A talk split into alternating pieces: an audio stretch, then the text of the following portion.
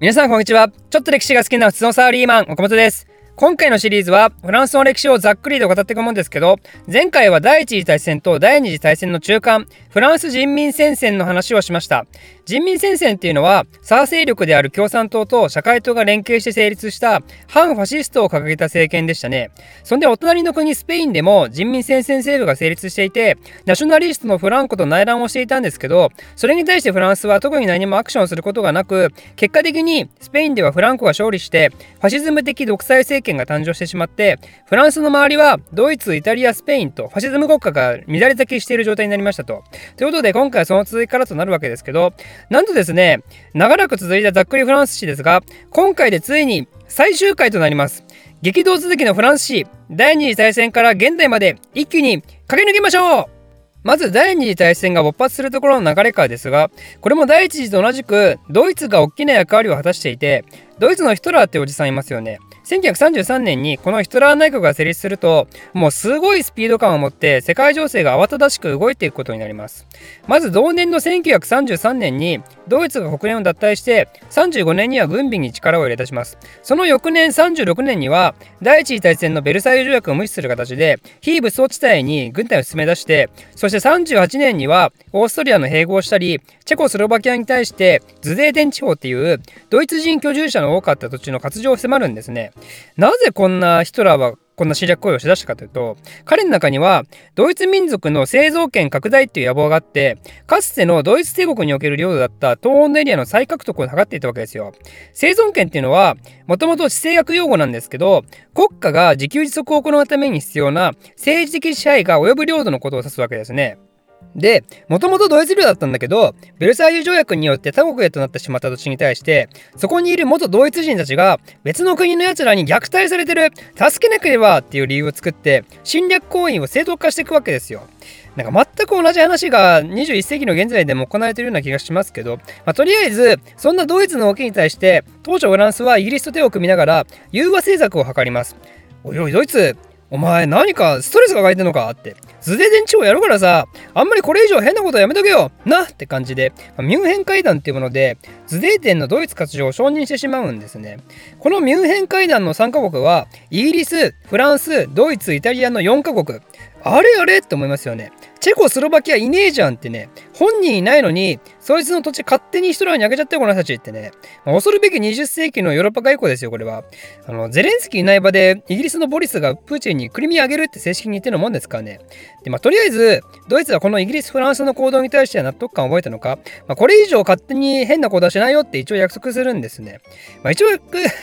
一応約束したんですが、まあ、それもやっぱり長続きすることはなくなんとミュンヘン会談からたった半年後ヒトラーはエイフスとの約束を保護にしてチェコスロバキアを勝手に軍事占領してあげくさらなる侵攻拡大が続けてリトアニアやポーランドに対しての攻めの姿勢を見せるんですね。ここまで来て、さすがの英仏も、あ、こいつまともに話してもダメなやつだって気づいたのか、ポーランドに対しての支援を表明することになって、その一方でドイツはというと、ソ連と独ソ不可侵条約を結んだ上で、1939年の9月にポーランドへの進撃を開始して、これによって第二次大戦が始まってしまうことになります。で、フランスはどういう対応を取ったかというと、ポーランド進撃のなんと翌日には総動員令を発令するスピーディーっぷりで、そしてフランス北部側のドイツ国境に対してマジノ戦って呼ばれる要塞を配備して、ドイツよ来るなら来いでも、こちらからは行かないっていうことをしたんですね。まあ、ちょっと弱気な感じはしますが、まあ、やっぱり、第一次大戦の塹壕戦の戦いがイメージとしてどうしても残ってしまっていたのか、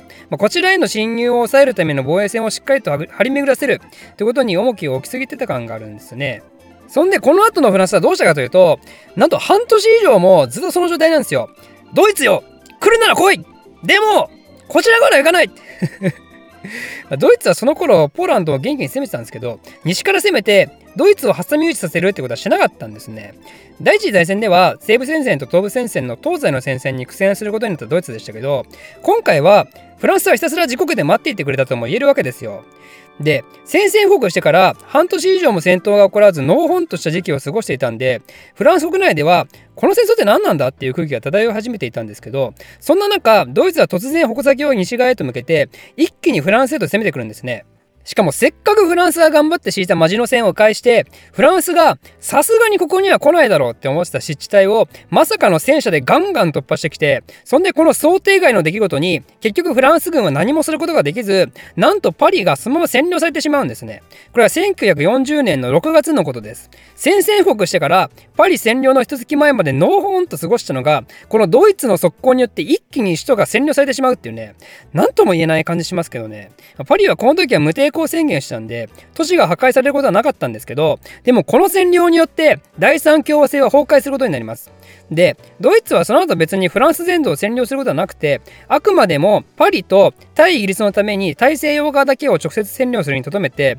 フランス中部から南部はというと、第三共和制の公認として登場したビシー政権が管理することになります。ビシーっていう都市に置かれたんで、ビシー政権ですね。政権トップはペタンっていう人物です。そしてもちろん、ビシー政権はドイツに協力することを条件として成立することになります。このビシー政権はですね、ドイツの傀儡政権なだけあって、やはり評判良くなくてですね、ま特に何が一番の問題だったかというと、ドイツのユダヤ人迫害政策に加担したことです。当時大々的にユダヤ人が利用していたイメージはドイツがやはり強いんですけど、フランス国内においてはビシー政権がそれに協力して、フランスの地方警察や役人がユダヤ人を捕まえて強制収容所に送ったりしてるんですね。で、これはドイツの言いなりだからいやいややってたって側面だけではなくて、中にはドイツの政策に対して非常に協力的な人たちもですね、残念ながらいたわけですよ。なんでかというと、これは前回も話したような、あの移民問題に始まる民族意識的な反発であったり、あとは宗教の違いからユダヤに対する潜在的差別というんですかね。まあ、そういうのがやはりあったんで、それからドイツのユダヤ政策っていうきっかけをもとに、表に出てきてしまった人もいたと。まあ、もちろん全てのフランス人がそういうわけではないですけどね。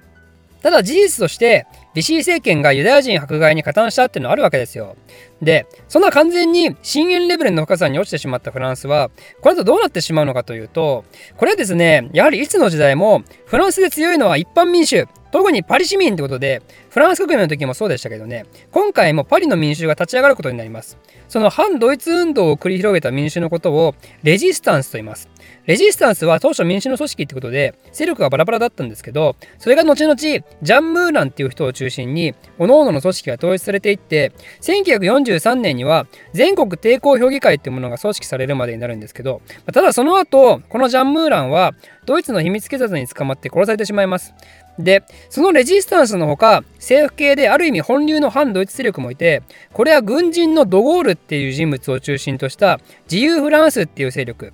ドゴールはナチスドイツの支配から脱出して当初イギリスのロンドンに逃げ延びたんですけどフランス植民地にいた勢力なんかも吸収しながら自由フランスの勢力を拡大させていくんですね。そんでついには植民地アルジェリアでフランス国民解放委員会っていうものを設立してここがフランスの中央政府であるってことを宣言して自由フランス軍と旧フランス軍を合体させてフランス解放軍っていうものを組織します。こうしてドゴールがどんどん勢力を拡大させていく中、第二次大戦も情勢が大きく変わって、連合国軍の土蔵の攻撃で、まず1943年にイタリアが降伏して、そしてドイツもノルマンディー上陸作戦によって大きく応えさせられることになって、その結果パリはドイツから予約解放されて、ここでついにドゴールがパリに帰ることができたんですね。それから1944年のことです。そんでドゴールはそのまま臨時政府を立ち上げて、フランスの秩序の回復がかります。で、そうこうしてるうちに、ドイツは敗北が確実となったことでヒトラーが自殺をして、そしてついに第二次大戦は終わりを迎えることになります。なんでフランスって第二次大戦の立ち位置は非常に微妙なもんなんですよね。特に大したことをするわけでもなく、すぐにドイツに落とされてしまって、そしてイギリスの助けを大きく借りながら、タイミングよくドゴールがそこで登場してきたって感じですね。で、フランスにはドゴールの臨時政府の他に、ドイツの傀儡だったビシー政府がいたんで、この政府の重役たちを戦争裁判にかけて死刑にして、臨時政府が自他ともにフランスの中央政府として君臨することになって、で、その後は憲法改正を行って、臨時ではなく、正式な第4共和制が発足することになります。ちなみにこの間ドゴールは政府トップの立場を一度辞任しています。やっぱ彼は軍人だったんで、政治のあのドロドロとした世界があまり自分に合わなかったみたいですね。なんで第四共和制の初代大統領も別の人になります。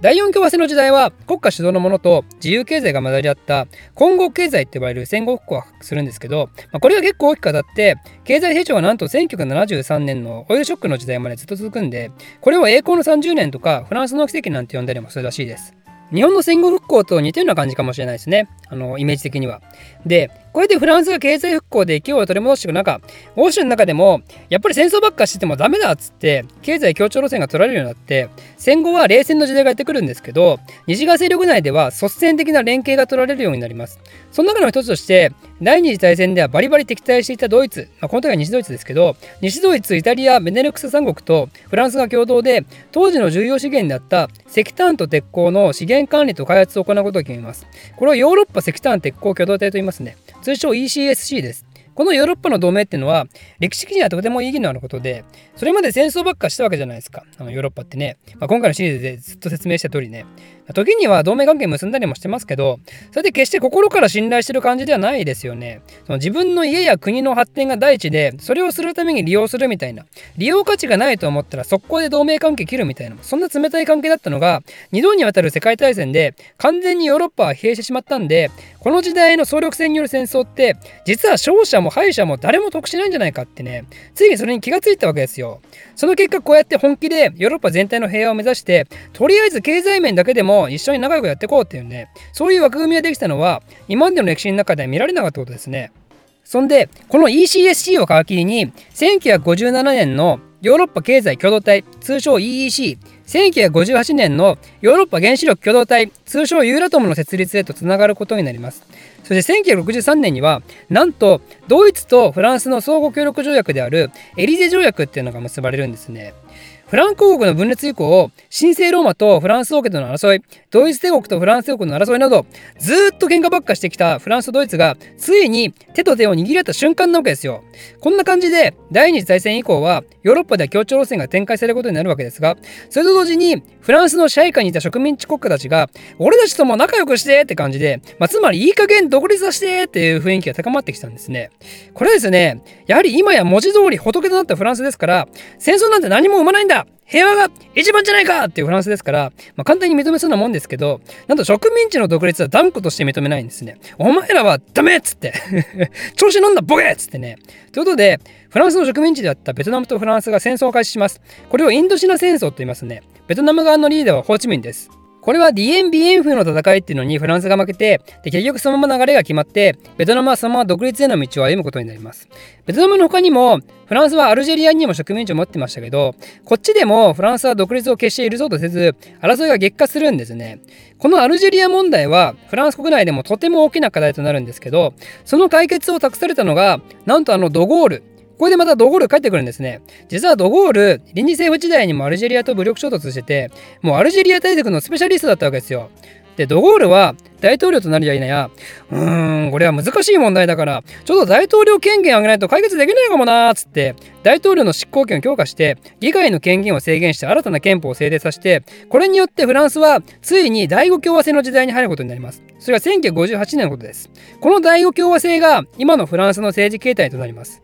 なんで、今のフランス大統領であるマクロンも大王共和制大統領で、ドゴールが大統領権限高めたのは受け継いでるんで、彼もまた強大な軍事権限を持ってるんですね。で、そんなドゴールもすごい権限を持ってアルジェリアをぶっ潰しに行ったのかと思いきや、彼は意外なことにアルジェリアの独立をすんなり認めるんですよ。もしかしたら過去の衝突からアルジェリアと戦争しても、もう泥沼化しかしないかもっていうのが見えてたのかもですね。フランスは今でも世界いろいろなところに領土は持ってますが、かつてのような植民地的性格のザ支配下っていう土地っていうのはすでになく、独立運動は展開されるところはあるものの、大規模な戦争っていうのは今後起こらないと思われます。そしてヨーロッパにおいても、その後 EU が成立し、ますます欧州の連携が深まる時代と突入し、これにてヨーロッパは真の平和を手に入れたのである。終わりと言いたいところでありますが、まあ、今の足元を見ると、資本主義が最高潮を迎えて、EU 内での格差がかなり大きくなり、そしてイギリスは EU から離脱し、対ロシアの NATO も足並みが揃わなくなってきていたりと、まあ、決してこのまま安定でいられる気配がなく、また混乱の時代を迎えつつあるヨーロッパなわけですが、ヨーロッパの歴史上、文字通り中心的立ち位置に君臨し続けてきたフランスは果たしてどんな運命をたどることになるのかこの後のフランスの動きから目が離せないということでえー、現代史はかなり飛ばし気味でしたが、以上でざっくりフランス史は終わりにしたいと思います。あのフランスの現代史ってもはやただのヨーロッパ史だからね。まあ、なんですみませんが意図的に飛ばします。で、ちょっと思ったけど、ちょうどあれですね、えー、次のオリンピック2024年、これパリですね。今回のざっくりシリーズを見てもらった後に、そのパリの人たちや街を見ると、また違う印象を持つこと間違いなしですね。ということで、えー、今回もご意見ご感想、どしどしお待ちしております。で、今回のシリーズ作成にあたり、主に参考にした本を紹介しておくと、福井紀彦さん著作の教養としてのフランス史の読み方っていう本です。まあ、大きな本屋に行くと大体置いてあるあの教養としてのシリーズなんで、まあ、見たことある方もいるんじゃないかなと思います。内容も非常にあのいい意味でベーシックで分かりやすく大事な点が抑えられていて、まあ、なおかつ読みやすい文体ですんで、もうちょっとだけ気軽にフランス史を知りたいって方にはおすすめです。あとはいつもの通り宣伝ですが、このチャンネルを金銭的にサポートいただける方を募集しています。いろいろな特典を準備していますんで、ぜひ動画の概要欄にあるチャンネルメンバーの URL からお願いします。月額190円からサポートできますんで、チャンネルの継続のモチベーションアップのためにも、ぜひぜひ温かいご支援お待ちしております。まもしくは Amazon の欲しいものリストで私の読みたい本をプレゼントしてくれる方もお待ちしますんで、ま本が増えればテーマ項が増えるってことで、こちらもぜひサポートのほどよろしくお願いします。それではまた次回の動画でお会いしましょう。岡本本を出しました。その名も聞いて覚える世界史年号500年号を徹底的にマスターしたい人は Amazon で検索いただくか概要欄の URL をクリックしてみてください。レビューの方もよろしくお願いします。